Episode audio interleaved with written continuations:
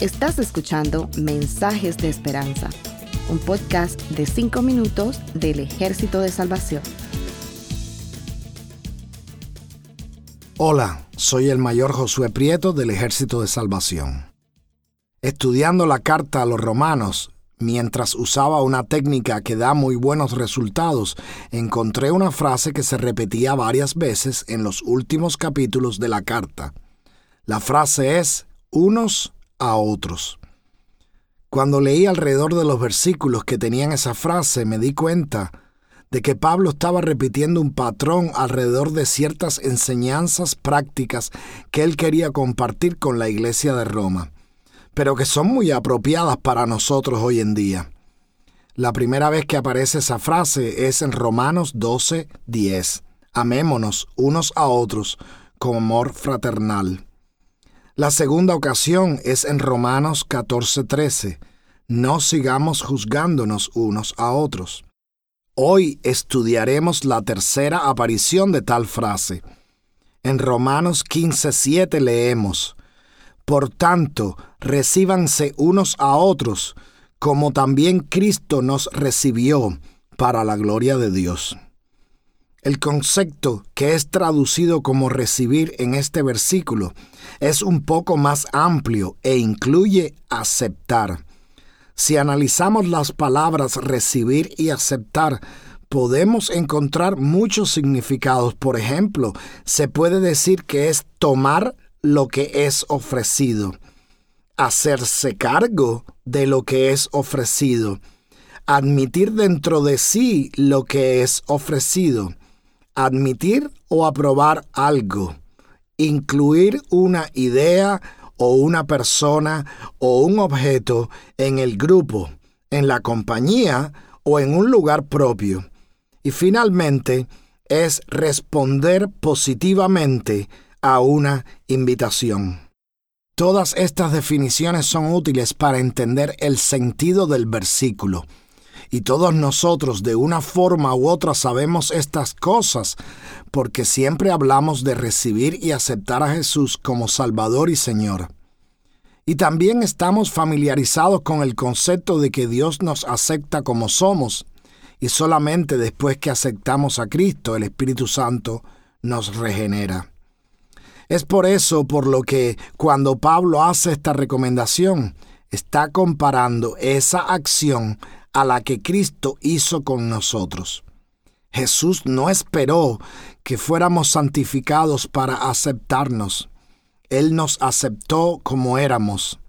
No éramos lo que somos ahora, porque como leemos en 1 Corintios 6:11, y eso eran algunos de ustedes, pero ya han sido lavados, ya han sido santificados, ya han sido justificados en el nombre de Jesús y por el Espíritu de nuestro Dios.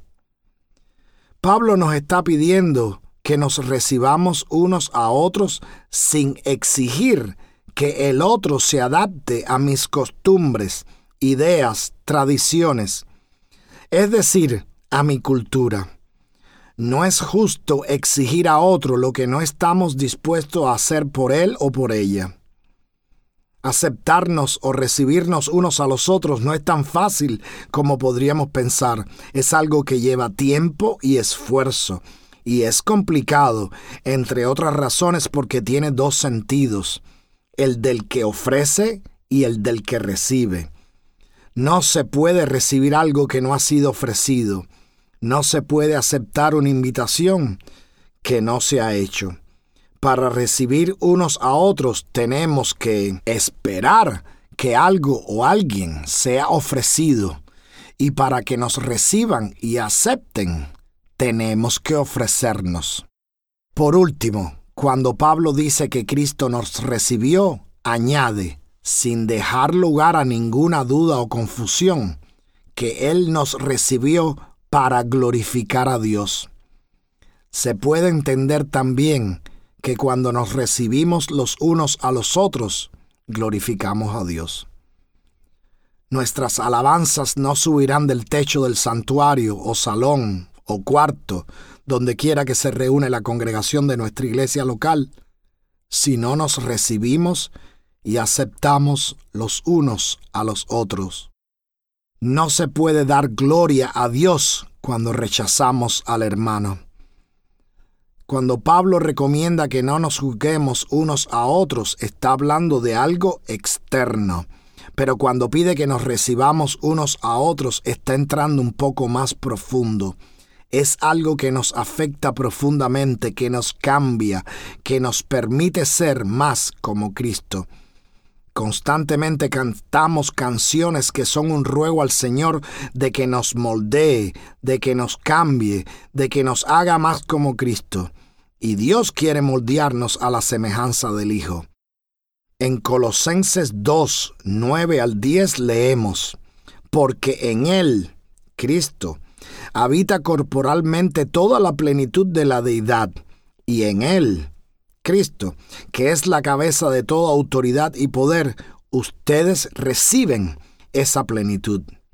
Tenemos esa promesa, pero hay que actuar creyendo verdaderamente en ella y deberíamos empezar por aceptarnos unos a los otros para la gloria de Dios. Que el Señor les bendiga y les ayude a aceptar a sus hermanos en Cristo. Gracias por escucharnos. Para conocer más sobre nuestros programas, por favor visita salvationarmysoundcast.org. Dios te bendiga.